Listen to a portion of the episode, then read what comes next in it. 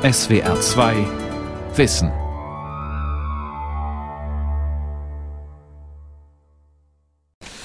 Also, was wir als allererstes von Ihnen brauchen, ist eine Unterschrift. Und zwar, dass Sie damit einverstanden sind, dass ja. wir die Daten aufnehmen, Ihre persönlichen Daten. Es geht nur darum, dass Sie einverstanden sind, dass wir hier Ihre Verbrauchsdaten gut, gut, aufnehmen. Ja? Mhm. Bei den Daten geht es um Stromverbrauch. Anna Tilberg hat den Energieberater Antonio Lopez von der Caritas Frankfurt gebeten, mit ihr nach Stromspartipps zu suchen. Er ermittelt, wie viel Energie jedes einzelne Gerät verbraucht, im Rahmen der vom Bundesumweltministerium unterstützten Aktion Stromsparcheck. Anna Tilberg bezieht Sozialleistungen.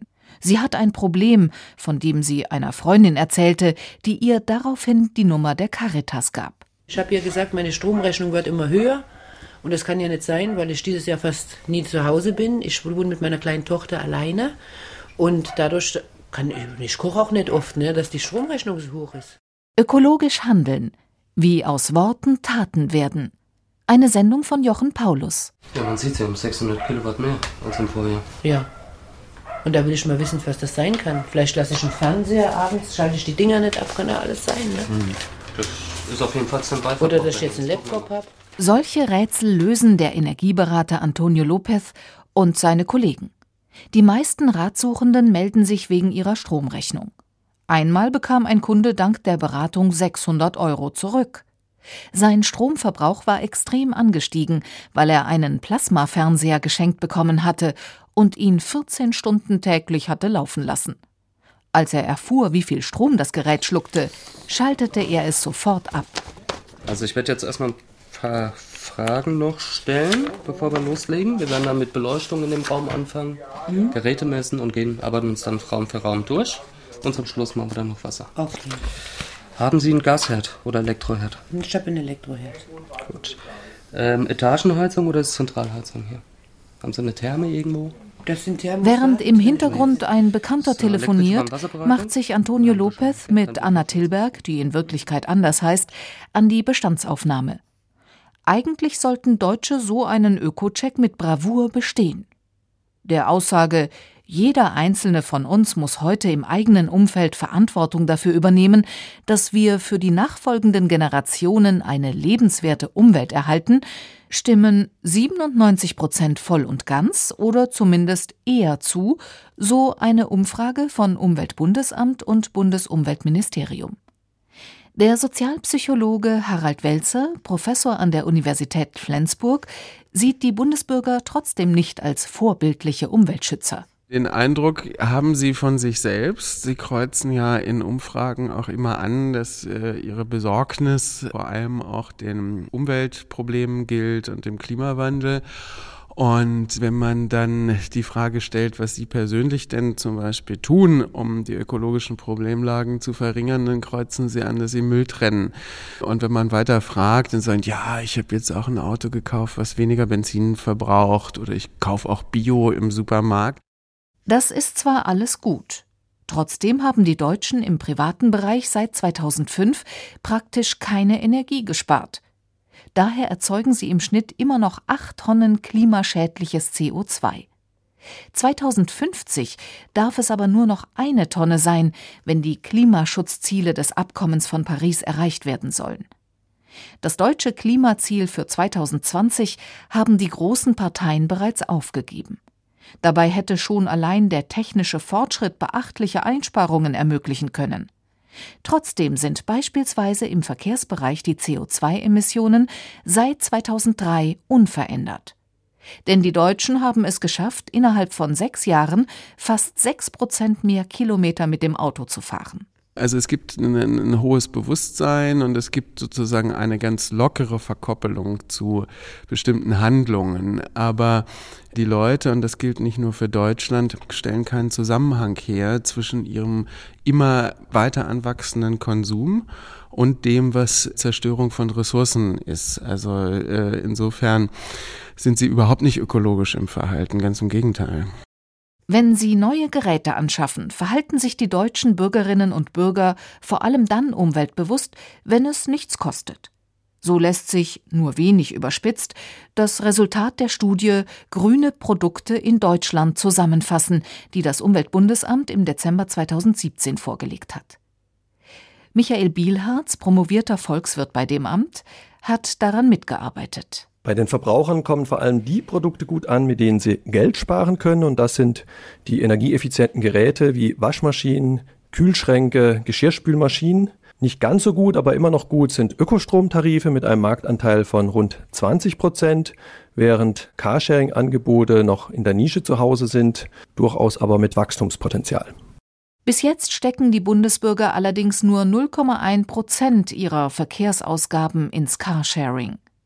Nicht viel besser geht es den Bioprodukten, die das Image Öko wie kaum etwas anderes verkörpern, obwohl sie mittlerweile sogar bei Billiganbietern verkauft werden. Schwer haben es vor allem die grünen Produkte, die teurer sind als die konventionellen Vertreter. Das gilt vor allem für Bio-Lebensmittel. Obwohl die Bereitschaft sehr hoch ist und der Biomarkt wächst, ist der Marktanteil von Bio-Lebensmitteln erst bei rund 5 Prozent. Gleiches gilt für Biotextilien. Auch das ist ein Nischenprodukt, weil sie in der Regel teurer sind und kaum im Markt verfügbar bisher. Das heißt, wir gehen jetzt ans Eingemachte. Energieberater Antonio Lopez nimmt sich nun die Lampen in Anna Tilbergs Wohnung vor. sie dann immer fragen, wie lang Brennt jeweils was. die Lampen brennt. Genau. genau. Und bei den Geräten genauso. Was haben sie denn meistens an? Nur diese... Was ich meistens anhabe? Nee, also hier oben das Weiße oder meistens, auch die LEDs? Nee, ich habe meistens da meine Lichterkette in den Blumen an. Gut, dann gucken wir gleich mal. Wie lang schätzen Sie brennt das Licht oder leuchtet das Licht? Am Tag 20, 15 äh, Minuten. Winter auch? Im Winter brennt es auch noch 15 Minuten. Also generell? Ja, weil ich habe da meine Lichter. Gut. gucken wir nämlich jetzt genau, genau Die Berater der Aktion Stromsparcheck waren im Lauf von knapp zehn Jahren bereits in einer Viertelmillion Haushalte. Ursprünglich haben sie nur Menschen beraten, die so wenig Geld haben, dass sie staatliche Hilfen bekommen. Seit Sommer 2017 kommen sie auf Wunsch auch zu Rentnerinnen und Rentnern sowie Alleinerziehenden. Alle deutschen Haushalte vor Ort zu beraten, wäre allerdings viel zu aufwendig und außerdem sollten die Bundesbürger ja nicht nur beim Stromverbrauch etwas tun. Nötig sind also viele Kampagnen für alle. Die gibt es auch. Ellen Mattis, Professorin für Umweltpsychologie an der Universität Magdeburg, ist trotzdem nicht zufrieden. Erstaunlich ist, dass also so häufig versucht wird, Verhalten zu verändern mit relativ ineffektiven Mitteln. Also wenn man sich das anguckt, wie viel Informationsmaterialien, Broschüren es zum Thema Energiesparen gibt, die sind auch alle sehr sinnvoll, die sind auch alle notwendig, aber sie sind nicht hinreichend. Niederländische Forscher haben die häufig verwendeten Methoden zur Förderung ökologischen Verhaltens in einer großen Studie untersucht. Und man kann diesem Überblick sehr gut entnehmen, dass eben gerade diese Techniken wie so einmalige Appelle oder ähm, auch eben einfach nur die Veröffentlichung von, von Tipps und Hinweisen, dass die wohl geeignet sind, um das Wissen der Nutzer, Nutzerinnen oder der Zielgruppen zu verändern oder auch deren Problembewusstsein. Das reicht aber nicht hin, dass die im Alltag ihr Verhalten verändert. Denn eines tun Informationen für sich alleine nicht, wie die psychologische Forschung zeigt. Sie motivieren nicht dazu, das eigene Verhalten zu verändern. Es ist viel schwieriger, Menschen dazu zu bringen, sich tatsächlich umweltbewusst zu verhalten, als nur darüber zu reden. Dafür gibt es gleich mehrere Gründe. Der Sozialpsychologe Harald Welzer. Nachhaltigkeitskommunikation hat ja nichts anzubieten. Sie hat ja lediglich zu sagen, wir müssen jetzt unser Leben verändern, damit es so bleibt, wie es ist. Und dann sagt sich der geneigte Normalbürger, aber es ist doch, wie es ist. Also muss sich doch nichts verändern, ja. Und der Fehler liegt wirklich darin, dass man auch durch Negativkommunikation keine positive Motivation erzeugen kann, sondern dann eher negative oder Abwehrreaktionen erzeugt, dass die Leute sagen, na ja, vielleicht darf ich in fünf Jahren so ein Auto gar nicht mehr fahren, also mache ich es doch jetzt. Und anders als vor Jahrzehnten die stinkenden Flüsse und der Smog, ist das wichtigste moderne Ökoproblem, die Aufheizung der Erde durch Treibhausgase, praktisch nicht wahrzunehmen. Auch wenn die Sommer heißer werden und Deutschland die Trockenheit im vergangenen Jahr schmerzlich zu spüren bekam, ereignen sich die großen ökologischen Katastrophen weit weg und bleiben daher abstrakt. Auch diese Horrormeldungen über, über wirkliche Übernutzung von Ressourcen, über Verschwinden von Überlebensgrundlagen finden überhaupt kein Gehör, weil man sie ständig hört. Das hat keine Aufmerksamkeit. Das gehört einen Nachrichtenwert wie der tägliche Anschlag in Kabul. Ja, äh, sage ich jetzt mal so zynisch, weil auch diese Dinge werden ja im Grunde genommen unhörbar durch ständige Kommunikation. Und so ist es mit diesen Umweltfragen auch. In der Wohnung von Anna Tillberg geht es im Endeffekt natürlich auch um die Rettung des Klimas. Aber daran denkt hier gerade niemand. Es geht erst einmal ums Geldsparen. Wie ist das mit, wenn ich gerade die Wäsche sehe, Bügeleisen, Staubsaugen? Haben wir das hier in dem Raum oder ist das woanders? Ich bügel nicht, ich mache meine ganze Wäsche so in Okay. diesen Schrank. Okay, Und Staubsaugen tue ich auch nicht, ich wische hier. gut. Weil ich habe so einen Vorwerk und der macht, zerkratzt mir mein ganzes Den Laminate. Das Einzige, was ich staubsauge, ist mein, mein Balkon. Mhm. Da hat sich nämlich gestern, da komme ich raus, da ist ein Nest und da liegt ein Ei drin, da hat sich eine Taube da genistet. super. Ökologisch leben muss man sich leisten können, heißt es oft. Bio-Lebensmittel sind ja nicht billig und auch energiesparende Geräte sind manchmal in der Anschaffung etwas teurer. Das ist aber nur die halbe Wahrheit. Spitzen-Smartphones kosten schließlich auch viel und werden doch zahlreich gekauft. Auch bei den Autos sind die billigsten nicht die gefragtesten. Die Menschen leisten sich vieles, obwohl es teuer ist, und oft gerade, weil es teuer ist. Einen Porsche zu fahren würde doch höchstens halb so viel Spaß machen, wenn sich jeder einen leisten könnte. Umgekehrt haben die Verkehrsmittel ein Imageproblem, die sich jeder leisten kann. Der Umweltwissenschaftler Jeremy Brooks von der Ohio State University beschäftigt sich mit der Frage, wie sich Statusdenken und Ökologie versöhnen lassen. riding the bus. It's a low cost behavior that, in, in some contexts, uh, may be considered low status. Busfahren kostet nicht viel und wird deshalb oft mit niedrigem Status verbunden, glaubt Bruce. Das gilt umso mehr, je dreckiger und unpünktlicher die öffentlichen Verkehrsmittel sind. The higher those costs and barriers get, Je the more größer that die Nachteile und je mehr abschreckende Seiten, desto mehr heißt they es, have die to- Leute they fahren nur damit, weil to. sie müssen, weil sie sich nichts anderes leisten können. Wenn sie es könnten, warum würden sie dann den Bus nehmen, wenn er doppelt so lang braucht, unbequem ist und man nie and weiß, ob er rechtzeitig ankommt? Bei dem Image wird das nichts mit der ökologischen Wende im Verkehr. Dabei wird ein ökologischer Lebensstil gern als Alternative zu einem von Statusdenken geprägten Lebenswandel präsentiert. Jeremy Brooks ist das zu idealistisch. Status isn't kind of something you can, can kind of get rid of. Man kann Statusdenken nicht einfach abschaffen. Es liegt in unserer. Natur, sich solcher sozialen uh, Interaktionen bewusst zu sein. Und wir sollten Möglichkeiten finden, das Statusdenken zu nutzen, statt es einfach zu ignorieren. Gelungen ist dies beim Toyota Prius, einem Auto, das klimafreundlich mit Strom fahren kann. Bei einer Umfrage unter amerikanischen Prius-Besitzern stand bei den Kaufgründen ganz vorn, er sendet eine Botschaft über mich. Die Botschaft lautet natürlich, ich bin ökologisch. Der Wunsch, die Umwelt tatsächlich zu entlasten, fand sich deutlich weiter unten auf der Liste. In einem Experiment wurde der Wunsch nach status in Menschen wachgerufen. Anschließend wollten sie lieber ein ökologisches Produkt kaufen, a- beispielsweise einen Prius. Aber warum wurde der Prius so zum Erfolg, während die Hybridmodelle der Konkurrenz floppten? Weil sie sich viel schlechter zur Imagepflege eigneten. Den Prius erkannte auf der Straße jeder als Hybridauto, denn er wurde ausschließlich als Hybridauto verkauft. Die anderen Hybridautos dagegen ließen sich nur an unauffälligen Plaketten von normalen Wagen unterscheiden. Allerdings, auch Elektroautos sind eine Belastung für die Umwelt. Besser wären weniger Autos. How do you signal environmental consciousness Wie demonstriert man Umweltbewusstsein? Indem man weniger because konsumiert? Im Moment demonstriert man damit eher, dass man arm ist. Ich habe darauf keine Antwort. Gibt es Methoden oder Tricks, Menschen doch in den öffentlichen Verkehr zu bekommen, kurz ÖPNV oder ÖV genannt? Auch mit dieser Frage hat sich die Magdeburger Umweltpsychologin Ellen Mattes beschäftigt. Raffinierte Werbestrategien allein helfen allerdings nicht, meint sie. Um die Leute zu überzeugen, müsse zuallererst das Angebot stimmen. Beispielsweise, dass sie merken, dass man mit dem ÖV entspannter reisen kann, dass sie merken, dass das vielleicht auch gar nicht so teuer ist, wie sie das antizipiert haben, dass das familienpraktisch sein kann, den ÖV zu nutzen.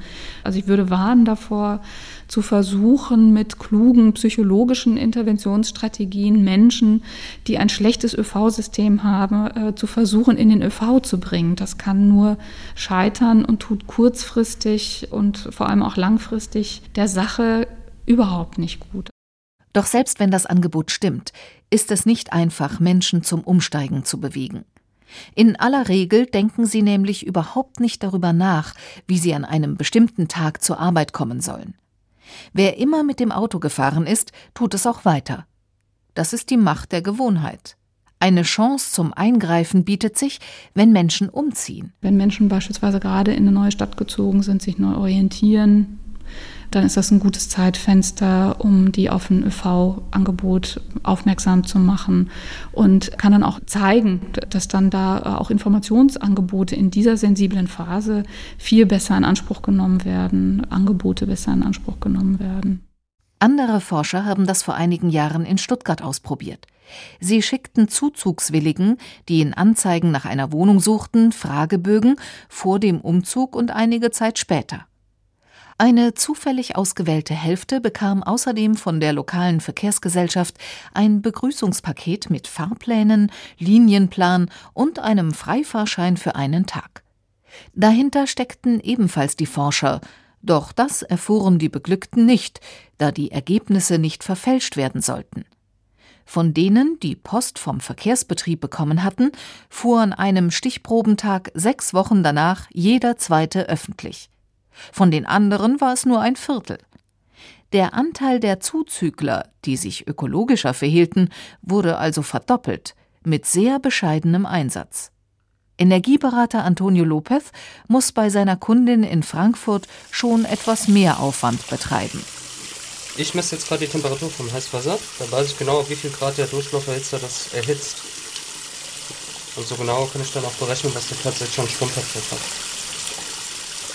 Und Moment ist aber 43. Warten bis meine Tochter jeden zweiten Tag. Gut. So, also wie war das? Duschen oder baden? Meine Tochter badet immer. Halb voll und wenn ich mich dazusetze, ist es ein Vollbad. Baden oder duschen? Das klingt nicht nach einer weltbewegenden Umweltfrage. Aber es sind eben viele winzige Entscheidungen, die alle zusammen am Ende das Klima ruinieren.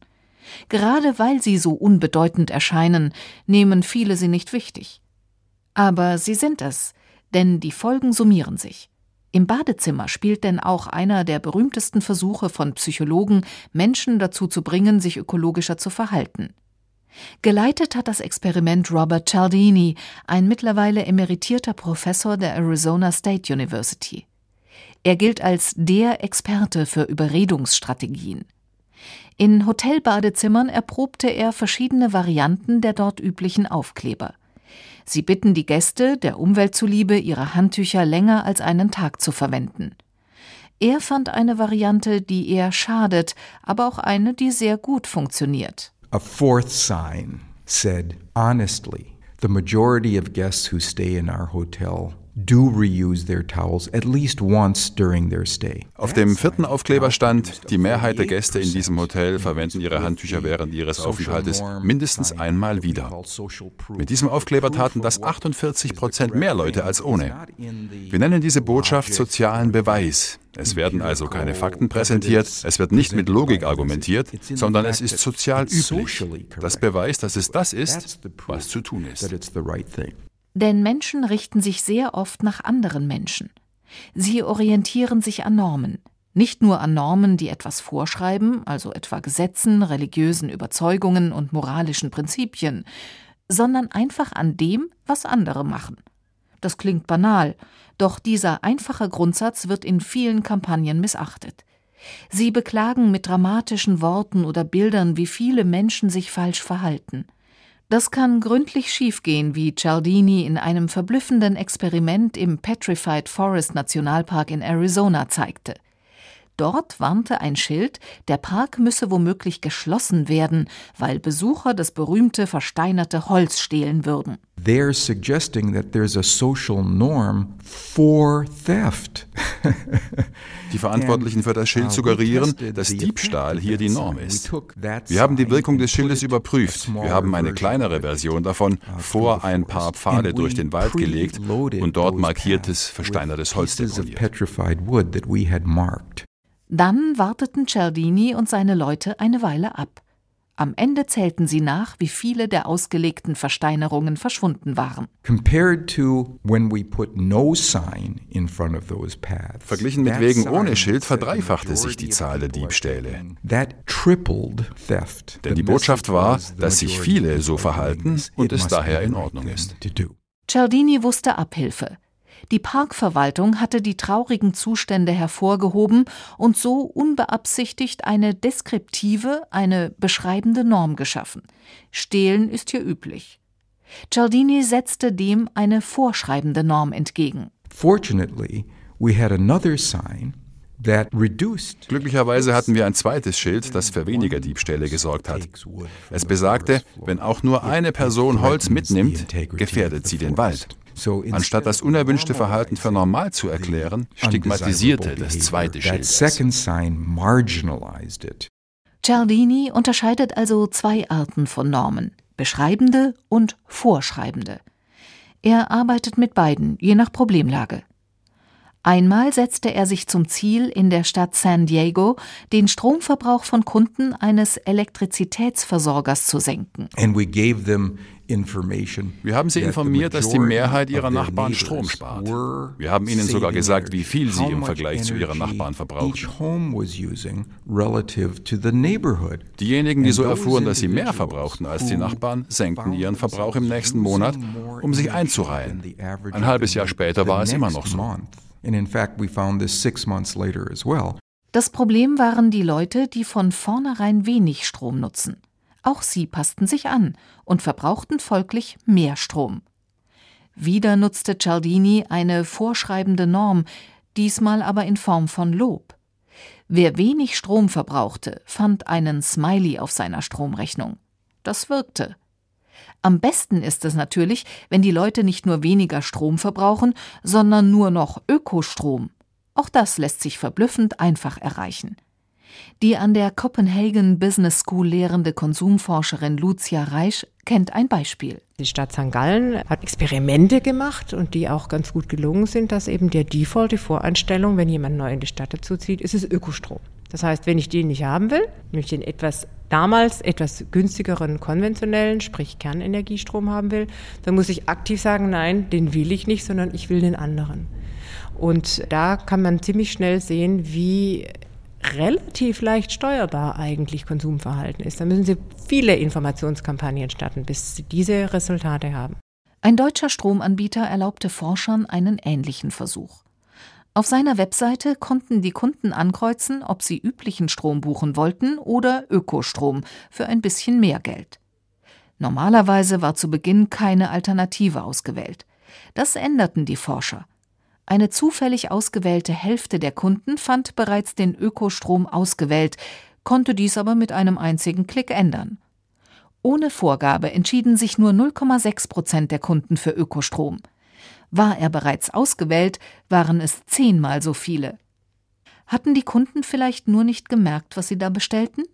Doch, sie hatten, wie die Forscher in einem Kontrollversuch zeigten. Aber sie ließen sich trotzdem von der Voreinstellung leiten. Experten nennen solche subtilen Maßnahmen, die Verhalten leiten sollen, Nudge, einen Stups.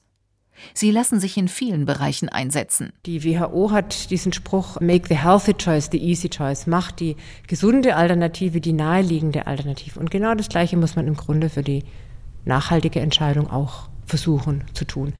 Als Forscher in einem Studentenwohnheim Biomülltonnen auf jeden Stock stellten, statt nur ins Erdgeschoss, landete mehr als doppelt so viel Biomüll darin.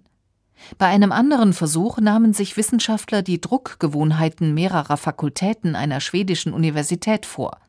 In einigen erhielten die Beschäftigten erst einmal einen Aufruf, möglichst doppelseitig zu drucken, um der Umwelt zuliebe Papier zu sparen. Er bewirkte absolut gar nichts. Dann änderten die Wissenschaftler die Voreinstellungen der Drucker. Sie druckten nun doppelseitig. Die Beschäftigten konnten das jederzeit ändern und wussten auch wie. Trotzdem ging der Papierverbrauch nun um 15 Prozent zurück. Es gibt Kritiker, die solche Nodges für Manipulation halten. Andererseits, die Leute wollen sich ja umweltbewusst verhalten. Sie schaffen es bloß nicht, weil die Probleme so weit weg und die eigenen Möglichkeiten so gering scheinen. Man hat im Grunde ja zwei Möglichkeiten. Man kann sagen, man will diese sozusagen Verhaltensfehler, also dass Menschen beispielsweise nicht lang genug vorausplanen, dass sie versuchen, Dinge hinauszuschieben, dass sie nicht gut mit Wahrscheinlichkeiten umgehen können. Ja. Diese Dinge kann ich versuchen zu, zu heilen, indem ich informiere, Kompetenz erlerne. Das ist sicher alles richtig. Auf der anderen Seite kann ich sagen, hm, ich kann das natürlich auch für meine Zwecke ausnutzen. Und solange diese Zwecke demokratisch legitimiert sind, das ist natürlich ein wichtiger Nebensatz, ist das auch in Ordnung. Es gibt also durchaus Möglichkeiten, Menschen in Richtung eines umweltfreundlichen Lebens zu lenken. Aber natürlich gibt es auch Gegenkräfte, etwa den Wunsch nach einem aufwendigeren Leben. Die durchschnittliche Wohnfläche ist innerhalb von acht Jahren um zehn Prozent gestiegen auf 46,5 Quadratmeter pro Kopf. Ein weiteres Problem sind die immer zahlreicheren elektronischen Geräte. Und die werden oft schnell ausgetauscht. Nur 12 Prozent der Deutschen nutzen ihr Smartphone schon länger als zwei Jahre, so eine Umfrage des Branchenverbands Bitkom. 64 Prozent haben es noch keine zwölf Monate. Gerade Grünwähler und andere Umweltbewusste verdienen eher gut, und das schadet ihrer Ökobilanz. Wer mehr Geld hat, gibt meist auch mehr aus. So hat sich der Stromverbrauch innerhalb von fünf Jahren verdreifacht. Antonio Lopez jedenfalls wird mit seiner Beratung einen kleinen Erfolg für die Umwelt erzielen und Anna Tilberg wird Geld sparen. Ich habe hier nochmal zwei, drei Blätter mit Energietipps zu Kühlschrank waschen und so. Anna Tilberg wird einen Sparduschkopf bekommen und ein paar Energiesparlampen. Allein die sollten im Jahr Strom für 67 Euro sparen und die Umwelt wird auch noch mit 135 Kilo CO2 weniger belastet. Wenn Anna Tilberg mit Hilfe von Steckerleisten dafür sorgen würde, dass ihre nur vermeintlich ausgeschalteten Geräte im Standby-Betrieb tatsächlich keinen Strom mehr fressen, käme nochmal eingesparter Strom für 35 Euro dazu. Irgendwann könnte sie sich auch einen neuen, sparsameren Kühlschrank anschaffen, der noch einmal jedes Jahr 60 Euro sparen würde. Lesen Sie sich mal durch, vielleicht gibt es ein paar Fragen zum Zweitermin, wo wir dann noch genauer drauf eingehen können. Falls da irgendwas nicht unklar ist oder was, einfach mal durchlesen und kannst uns das gerne fragen.